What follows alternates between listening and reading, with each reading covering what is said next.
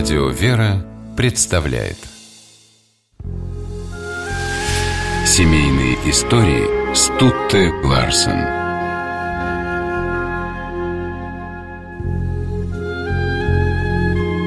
Образ лампы с абажуром зеленого цвета – это для меня очень важный образ. Возник он из детских впечатлений, образа моего отца, пишущего за столом, вспоминал Михаил Булгаков. Как к величайшей драгоценности он относился к родителям и отчему дому. Маму называл «светлой королевой», а жизнь семьи с огромной любовью описал в романе «Белая гвардия». Афанасий Иванович, глава этой семьи, встретил свою будущую жену Варю Покровскую в Орле. Булгаков тогда учился в местной духовной семинарии, а Варя в гимназии. Оба были детьми священнослужителей – Афанасий Иванович, молодой человек крепкой веры, подавал большие надежды как богослов, а Варе прочили карьеру учительницы. Они обвенчались в 1890 году, причем венчал их Варин отец. Сразу после свадьбы супруги уехали в Киев. Афанасий Иванович стал доцентом Киевской духовной академии, 20-летняя Варя преподавала в женской прогимназии.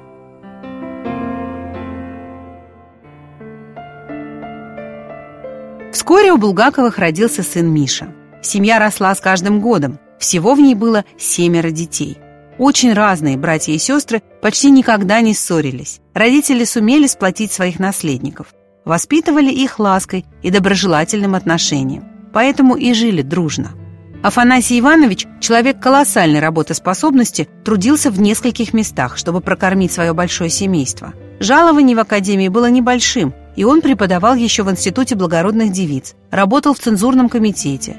А Варвара Михайловна все свое время отдавала детям и создавала особый мир дома Булгаковых. Одним из самых любимых предметов всей семьи был рояль, а лучшими вечерами – те, когда мама открывала ноты и играла Шопена. Да и отец часто брал в руки скрипку. Еще одной яркой приметой дома стала библиотека. За поем читали все – причем родители не препятствовали выбору книг своих ребят, а умело направляя, выработали у них хороший литературный вкус. В семье не было особого достатка, но заботливый Афанасий Иванович сумел купить дачу под Киевом. Хуторки в лесу в то время стоили недорого. На более чем скромную обстановку никто не обращал внимания. Природа, зелень, простор – вот что составляло главную прелесть летних сезонов. Когда Булгаковы в первый раз выехали на дачу, Афанасий Иванович сказал жене, «Знаешь, Варечка, а если ребята будут бегать босиком?» Варечка не возражала. Зато соседи поджимали губы. Профессорские дети, а босиком бегают. Варвара Михайловна в ответ только улыбалась. А люди продолжали судачить, видя, как профессор вместе с сыновьями убирает мусор с участка, расчищает дорожки. Соседям было невдомек, что Булгаковы-старшие давно выработали воспитательную формулу. Детям нельзя позволять бездельничать. Время летело, вот уже пять лет исполнилось младшей дочери, а Афанасий Иванович сокрушался, что из-за работы он мало общается с семьей и уж совсем редко бывает где-то с женой. «Выходить из дома можем почти всегда врозь, чтобы не оставлять без призора свою мелкоту», жаловался Булгаков в письме и продолжал головокружительно, по его словам, трудиться, словно чувствуя, что жить ему остается недолго. Он умер в 47 лет, Смерть отца стала страшным ударом для всей семьи. Варвара Ивановна поддалась было горю, ведь всего в 36 она осталась одна, без поддержки, без помощи. Булгакова много плакала, но, видя, как это влияет на ребят, взяла себя в руки.